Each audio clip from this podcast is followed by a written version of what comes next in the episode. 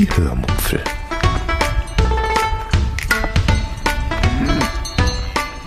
Aus dem Tagebuch einer Allgäuerin.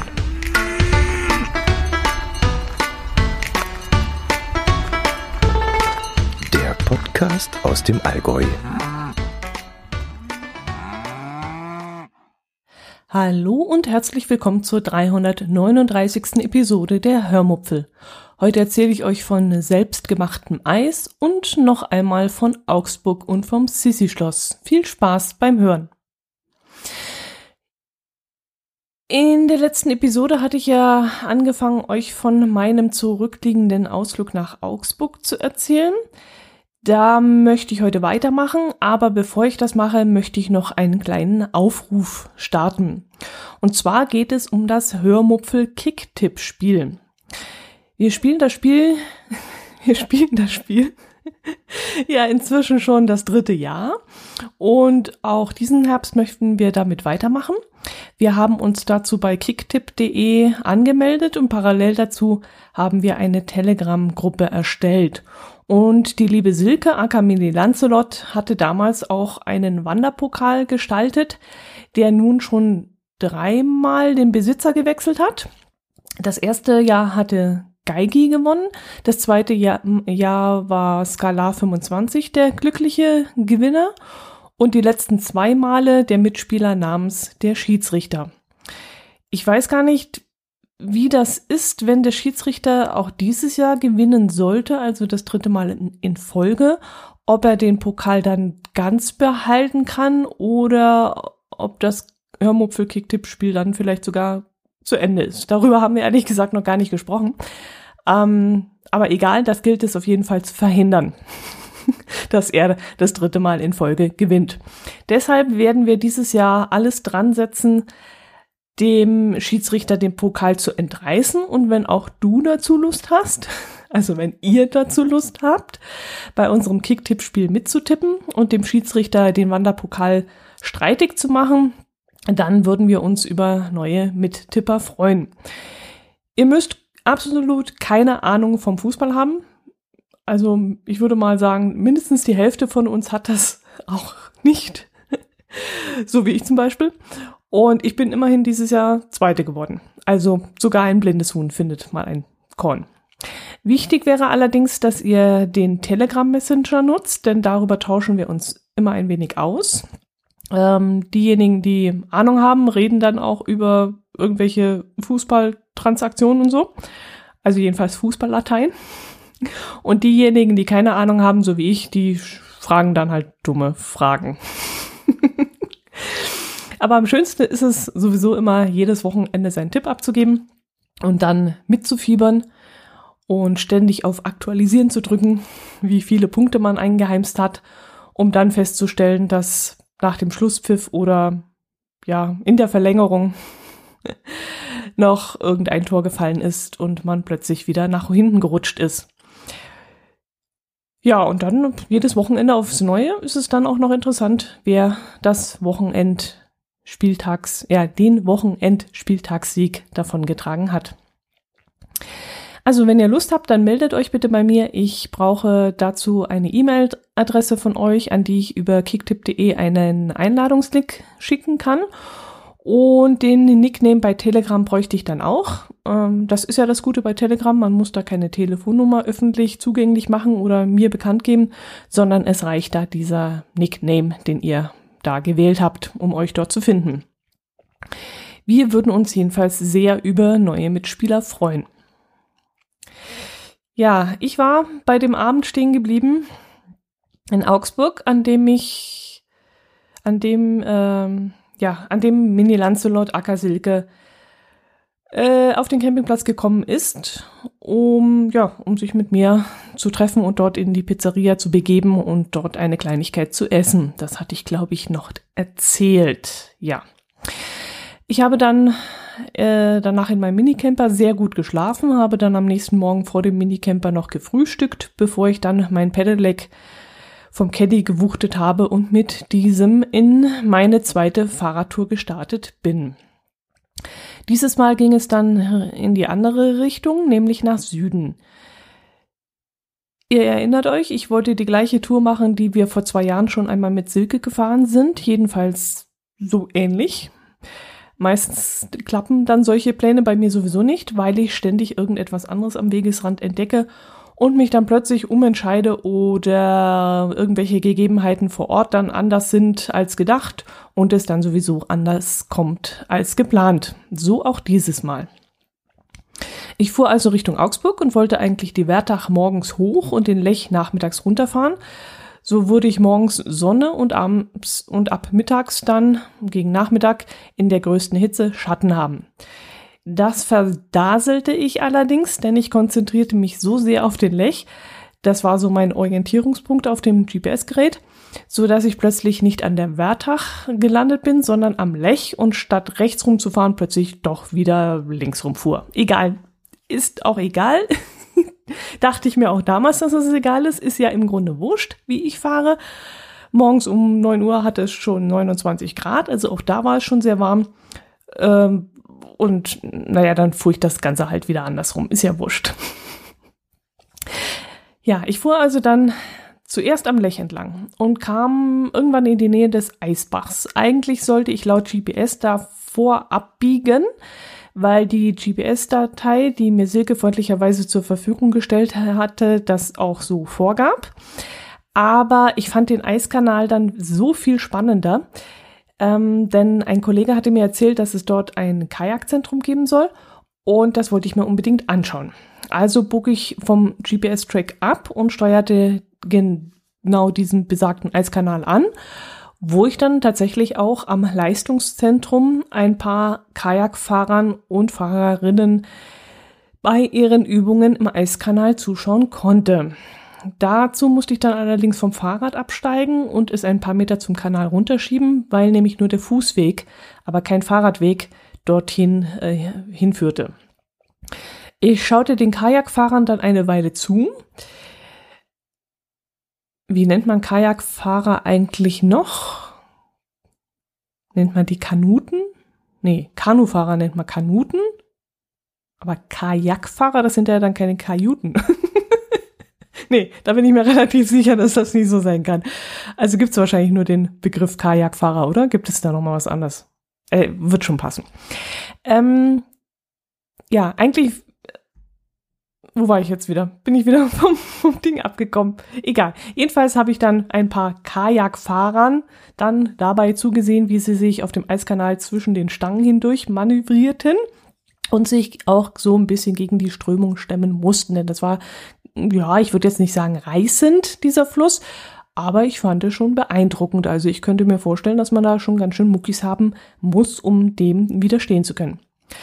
Es gab dann verschiedene Abschnitte mit unterschiedlichen Strömungsstärken und mit unterschiedlich eng gesteckten Stangen. Wobei gesteckt das falsche Wort vermutlich ist, denn äh, die stecken ja nicht, sondern die hängen. Also da ist über den vielleicht so acht Meter breiten Kanal eine Drahtseil gespannt und an diesen oder mehrere Drahtseile hintereinander weg und an den Drahtseilen hängen dann so kurze Ketten senkrecht herunter, an denen wiederum grün-weiße bzw. rot-weiße äh, Stangen hängen. Und um diese baumelnden Stangen herum fuhren dann diese Kajakfahrer. ich stand dann dort eine ganze Weile herum. Erstens, weil es wahnsinnig interessant war, diesen Sportlern zuzugucken und zweitens, weil es dort im Schatten der Bäume am Fluss so herrlich kühl war. Wie gesagt, es war morgens schon relativ warm und da einfach nur stehen zu bleiben und die Kühle zu genießen war wirklich richtig schön. Erstaunlicherweise waren dort um diese Uhrzeit auch noch keine Mücken unterwegs. Aber irgendwann musste ich mich dann losreißen und fuhr weiter Richtung Süden, immer im Wald auf Schotterwegen entlang, bis ich dann auf Höhe von Bobingen mich dazu entschied, nach Westen abzubiegen und in den nächsten Ort zu fahren. Ich hatte nämlich irgendwann gemerkt, dass ich vergessen hatte, etwas zu trinken mitzunehmen. Und das war bei diesem Wetter natürlich sehr doof. Also besorgte ich mir dann in einem Supermarkt erst einmal ein kühles Getränk und weil ich auch vergessen hatte, in den Minicap ein paar Sonnencreme einzupacken, hielt ich dann noch einmal an einem Drogeriemarkt an und kaufte dort eine Tube Sonnencreme der Hausmarke. Die schmierte ich mir dann auch gleich großzügig auf die Arme und ins Gesicht und sah dann äh, hinterher aus wie so ein entlaufener Schneemann.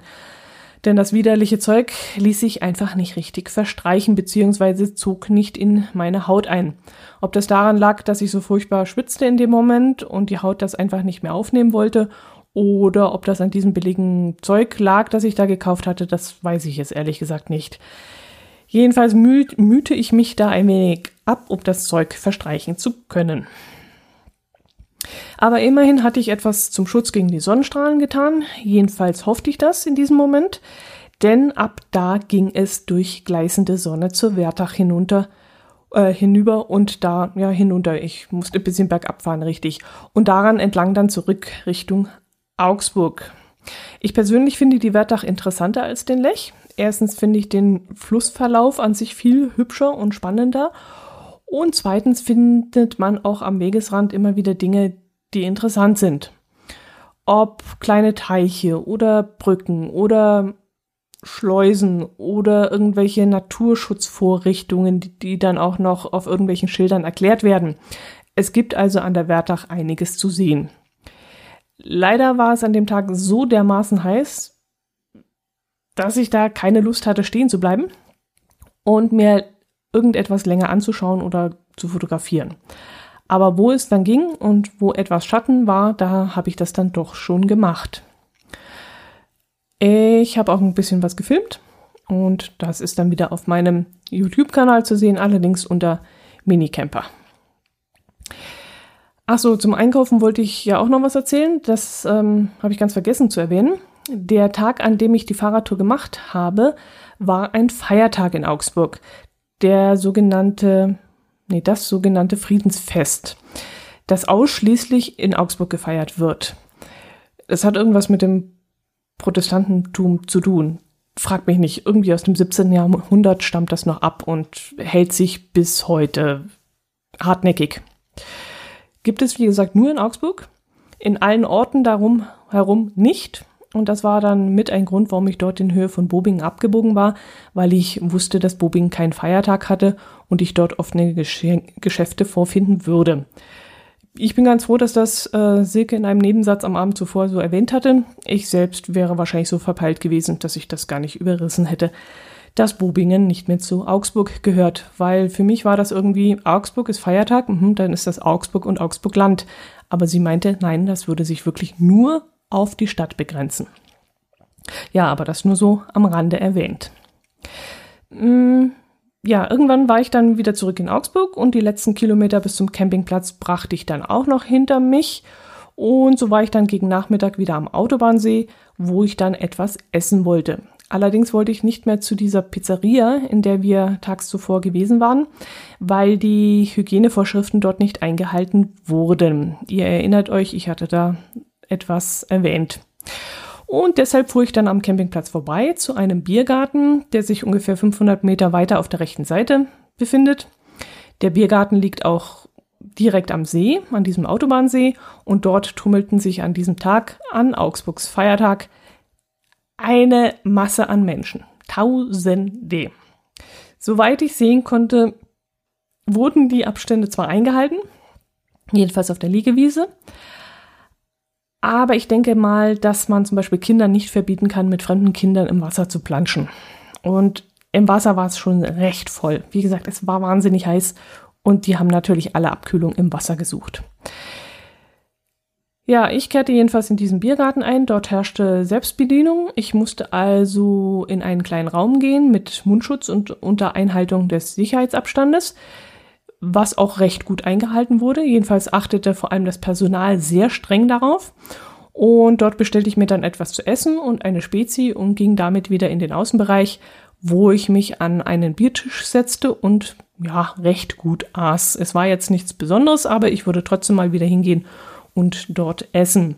Es war im Biergarten auch relativ wenig los. Ähm, eigentlich hörte man nur den Trubel vom See herüber, aber man konnte wirklich richtig schön Abstand halten und ich war eigentlich erstaunt, dass dort so wenig los war, nachdem ich diesen Trubel am See gesehen hatte. Danach fuhr ich dann wieder zum Campingplatz zurück, setzte mich dort noch gemütlich hinter meinen Caddy in den Schatten, trank dann noch etwas und wartete, bis es soweit abgekühlt war, bis ich duschen gehen konnte, ohne hinterher gleich wieder komplett durchgeschwitzt zu sein. Das klappte nicht ganz, denn als ich mich dann abends in meinen Caddy legte, um ein wenig Podcast zu hören und meinen Knien Ruhe zu gönnen, war es immer noch so warm, dass ja, dass eine Entspannung gar nicht nötig war. Also es war wirklich unangenehm. Ich hatte sämtliche Türen auf ähm, und trotzdem äh, lag ich da irgendwie in meinem eigenen Dunst. Also es war wirklich nicht mehr schön. Später musste ich die Türen dann äh, noch schließen und die Fenster ähm, wegen der Mücken. Und da kam eigentlich fast gar nichts mehr in den Caddy rein. Also das war schon, ja, war knackig. Dementsprechend unruhig schlief ich dann auch. Ich vermute jedenfalls, dass es an der Wärme lag. Obwohl, nachts kühlt es eigentlich dann doch schon relativ schnell runter. Und ich habe mich dann auch irgendwann zugedeckt. Ha. Jetzt weiß ich auch nicht mehr, warum ich schlecht geschlafen habe. Vielleicht hat es auch an der Dauerparty gelegen von den Campern nebenan, die da bis drei Uhr morgens vor ihrem Wohnwagen saßen und feierten. Also das kann es natürlich auch gewesen sein, obwohl ich eigentlich nicht das Gefühl hatte, dass mich das allzu sehr stören würde, weil es doch, ja, wie weit war das weg? 100, 150 Meter. Also eigentlich nicht. Oder es waren meine müden Beine und müden Knie. Das kann natürlich auch sein, weil die machten mir an dem Abend auch sehr zu schaffen. Keine Ahnung. Jedenfalls äh, war es eine unruhige Nacht. Ich stand dann auch recht früh auf und fing dann schon mal an, meinen Caddy umzubauen und einzuräumen. Das äh, Ganze funktionierte auch sehr ruhig, so dass ich dann keine Nachbarn in ihrem Schlaf stören musste. Ich musste dazu nur einmal alle Türen aufmachen und ähm, dann konnte ich das ganze Bett von außen umbauen, alle Utensilien wieder in die Schubladen oder Fächer verräumen. Das Stromkabel hatte ich schon am Abend zuvor abgesteckt, nachdem ich alle Akkus aufgeladen hatte. Und so wäre ich dann eigentlich nach einer halben Stunde schon abfahrbereit gewesen. Aber ich hatte ja noch Semmeln bestellt und wollte deshalb noch ein kleines Frühstück machen, bevor ich dann wirklich ins Auto stieg und abreiste. Ich wollte allerdings nicht auf direkten Wege nach Hause fahren, sondern noch einmal einen Abstecher in den Landkreis Neuburg-Schrobenhausen machen, wo uns äh, als Geocacher noch der Landkreis fehlte. Und aufgrund diesen kleinen Umwegs kam ich dann, als ich die Dose dann gefunden hatte, durch den kleinen Ort Eichach, wo das Schloss unter Wittelsbach steht. Hieß der Ort Eichach? Ja, AIC, genau. Ähm, ja, das Wasserschloss, das war früher das Jagdschloss von Herzog Max in Bayern und seiner Frau Herzogin Ludovica, die euch vielleicht ein Begriff sein könnten, denn sie sind die Eltern von Kaiserin Elisabeth von Österreich, der berühmten Sissi. Als ich das braune Schild am Wegesrand entdeckte, bremste ich sofort ab. Ähm, ich wusste zwar, dass ich mich in der Nähe befinde, aber dass ich wirklich direkt da durchkomme, das ahnte ich in dem Moment irgendwie noch nicht. Und ich bog dann die Straße zum Schloss ein, stellte mein Auto dann auf dem Parkplatz ab, sicherte das Pedelec noch einmal zusätzlich mit einem Kettenschloss und spazierte dann zum Schloss hinunter. Auf dem Weg dorthin kam ich durch einen wirklich sehr hübschen Park mit schönen Bäumen und Wiesen und Büschen, einem Teich und diversen Kunstobjekten, die da überall verstreut herumgestanden haben.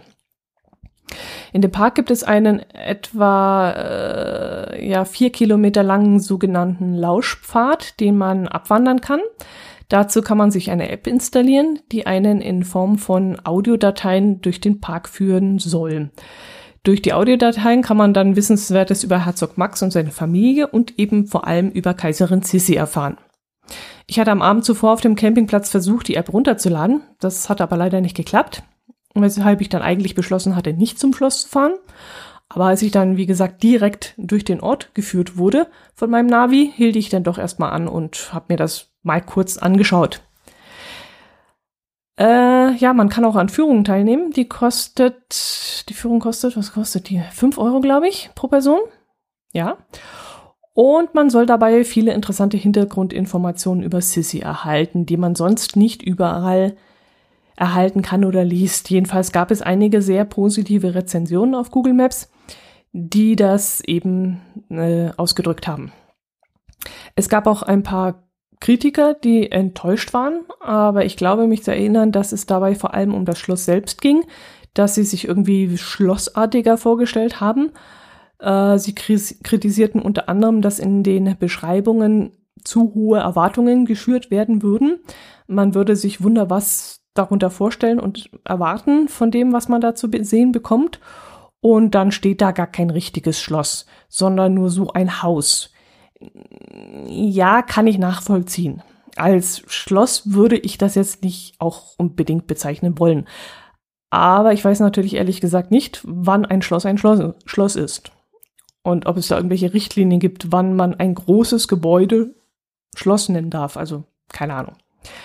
Aber ich kann es durchaus nachvollziehen. Und wenn ich die Rezension nicht gelesen hätte, hätte auch bei mir, glaube ich, der Eindruck entstehen können, dass das eher ein Haus ist und ich hätte vielleicht nach dem Schloss noch gesucht. Ich fand es aber trotzdem sehr hübsch. Und vielleicht wäre ich, wenn irgendein Zufall mich angestupst hätte, in diesem Moment auch bei einer solchen Führung mitgegangen, weil ich mich für diesen Teil der österreichisch-bayerischen Geschichte doch sehr, sehr interessiere aber irgendwie ergab es sich nicht und ich ging jetzt auch nicht so gezielt auf die Suche nach der Kasse oder dem Eingang oder irgendwelchen Hinweisen zu dieser Führung, sondern ich schlenderte viel lieber noch ein wenig durch den Park und an diesem besagten Teich vorbei, der wirklich sehr schön angelegt worden war, und dann langsam wieder zum Auto zurück.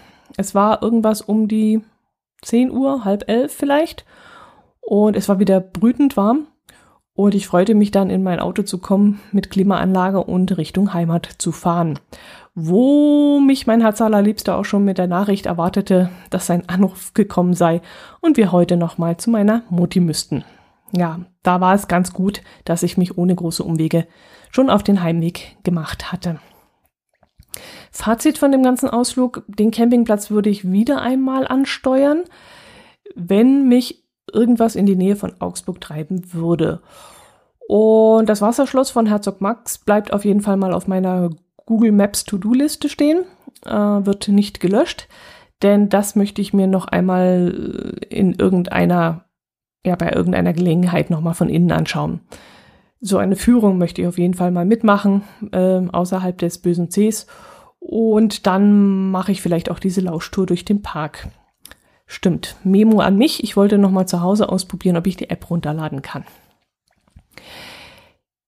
Ja, eigentlich müsste ich jetzt aufhören, denn mein, meine Auphonic Credits reichen nicht mehr für einen langen Podcast. Ich muss unter 25 Minuten bleiben, sonst kann ich diese Episode nicht von Auphonic bearbeiten lassen. Hm, ja, ich habe jetzt nicht auf die Uhr geguckt. Aber im Notfall stelle ich die Datei einfach unbearbeitet ein und dann bekommt ihr halt dieses Mal keine Kapitelmarken und keine Kapitelbilder. Wäre, glaube ich, auch nicht so schlimm, denke ich. In meiner Podcast Addict App, äh, da sehe ich komischerweise sowieso seit einiger Zeit keine Kapitelbilder mehr, jedenfalls nicht in groß, äh, wenn jedes Kapitel angerissen wird, sondern äh, nur noch in dieser Kapitelliste und da bringen sie mir eigentlich nicht viel, wenn, weil das viel zu klein ist. Ja, e egal. Nordkram. Erzähle ich euch noch schnell von meinem Eisversuch, der auch schon wieder eine ganze Weile zurückliegt. Ich hänge wahnsinnig hinterher mit den Themen. Hoffentlich kriege ich es alles zusammen. Also, ich schaue ganz gerne auf Vox das perfekte Dinner an. Und in einer Ausgabe haben zwei Teilnehmer Eis aus süßer Kondensmilch gemacht, von dem alle anwesenden Teilnehmer total begeistert waren. Und weil ich selten irgendwo Amaretto-Eis finde und das aber mein Lieblingseis ist, hatte ich mir vorgenommen, irgendwann einmal dieses Kondensmilcheis auszuprobieren und das in der Geschmacksrichtung Amaretto.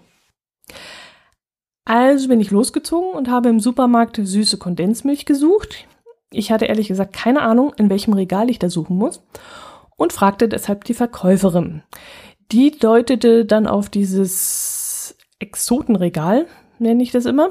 Also das Regal, wo man asiatische, italienische, russische, was weiß ich, alles Spezial Spezialitäten findet. Und dort stand unter dem russischen, äh, unter den russischen Lebensmitteln eine Dose mit einer kyrillischen Aufschrift, hinter der sich wohl süße Kondensmilch verstecken sollte. Ich fragte dann nochmal nach, ob sie sicher sei, dass das süße Kondensmilch ist und ob es nicht noch ein deutsches Produkt gäbe wo man sicher sein kann, was man da gerade kauft. Und da meinte sie, dass ich vielleicht einmal bei der Haarmilch schauen soll. Dort steht auch Dosenmilch und dort gäbe es Milchmädchen. Und das müsste ja sowas sein, meinte sie. Richtig, tatsächlich. Dort fand ich von Nestlé oder Nestle, aber ich glaube Nestle spricht man es aus, eine Dose Milchmädchen mit dem Zusatz, dass es sich dabei um gesüßte Kondensmilch handeln würde. Ich kann mich erinnern, dass wir uns als Kinder immer mit meinem Vater darum gestritten haben, wer das meiste aus der Milchmädchentube bekommt. Ich kann mich erinnern, dass wir immer den Kopf in den Nacken gelegt haben, den Mund aufgemacht haben, die Zunge rausgestreckt haben und mein Vater uns dann etwas von dem süßen Zeug auf die Zunge gedrückt hat. Ich weiß auch noch, dass ich das Zeug gar nicht mochte. ich, mir schmeckte das gar nicht, aber ich habe es trotzdem gegessen. Einfach aus dem Grund, weil es so toll war mit meinem Vater gemeinsam von einer Sache zu naschen. Ich kann mich auch noch daran erinnern, dass es nichts Besseres für mich gab, als mit meinem Vater abends noch am Tisch zu sitzen und mit ihm das Fleisch von der Schwarte abzupulen. Die Schwarte, die meine Mutter immer im Eintopf mitgekocht hat, um da ein bisschen Fleischgeschmack in den Gemüseeintopf zu kriegen. Und da hat mein Vater dann auch immer diese Schwarte abgepult. Und das waren die schönsten Momente, bei ihm da am Tisch zu sitzen und mich von ihm mit diesem Fleisch füttern zu lassen. Und genauso eine Erinnerung habe ich eben auch an diesen Milch Milchmädchentube mit dem, mit der Einschränkung, dass ich dieses Milchmädchen nicht mochte. Ja, ich bin abgeschweift. Zurück zum Eis. Ich kaufte dann diese Milchmädchendose war das eine Tube? Nee, eine Dose. 400 Milliliter. Oder Gramm? Weiß ich nicht mehr. Und noch drei Packungen haltbare Sahne dazu. Dann noch eine Packung Amarettini und eine Flasche Amaretto-Likör. Nein, das ist gelogen. Die Flasche Amaretto-Likör, die hatte ich schon zu Hause. Aber die Packung Amarettini, die habe ich noch mitgenommen. Und dann konnte es auch schon losgehen. Um das Eis zu machen, muss man die gesüßte Dosenmilch mit dem Geschmacksstoff pürieren. Wenn man also Marzipaneis machen möchte, was ja geschmacklich sogar ähnlich ist wie dieses Amaretto-Eis, dann muss man 100 Gramm Marzipanmasse mit der Dose, Dosenmilch verquirlen. Wenn man Erdbeereis machen möchte, muss man eben Erdbeerstückchen und oder Erdbeersirup mit dieser Dosenmilch pürieren. Und ich wollte dann eben die Dosenmilch mit einem kräftigen Schluck Amaretto und gecrunchten Amarettinis vermischen, was ich dann auch tat. Dann sollte ich die Sahne aufschlagen, was allerdings völlig in die Hosen ging. Ich weiß nicht warum, war es zu heiß in der Küche, hatte ich das falsche Gefäß genommen, ich weiß es nicht, jedenfalls wurde die Sahne einfach nicht steif. Ums Verrecken nicht. Leider hatte ich keinen Sahnesteif im Haus, habe ich eigentlich nie, weil bei mir gelingt die Sahne eigentlich immer. Aber an diesem Tag nicht und so blieb die Sahne eben so, wie sie war. Nicht fest, aber leicht cremig, aber ja, eben nicht steif. Den berühmten über den Kopf stürzen Test, den hätte ich jedenfalls nicht machen wollen. Das wäre sauber in die Hosen gegangen. Ja, dann war guter Rat teuer. Was, ja gut, ich habe es dann trotzdem genommen. Was, was sollte ich anders machen? Mir blieb ja nichts anderes übrig.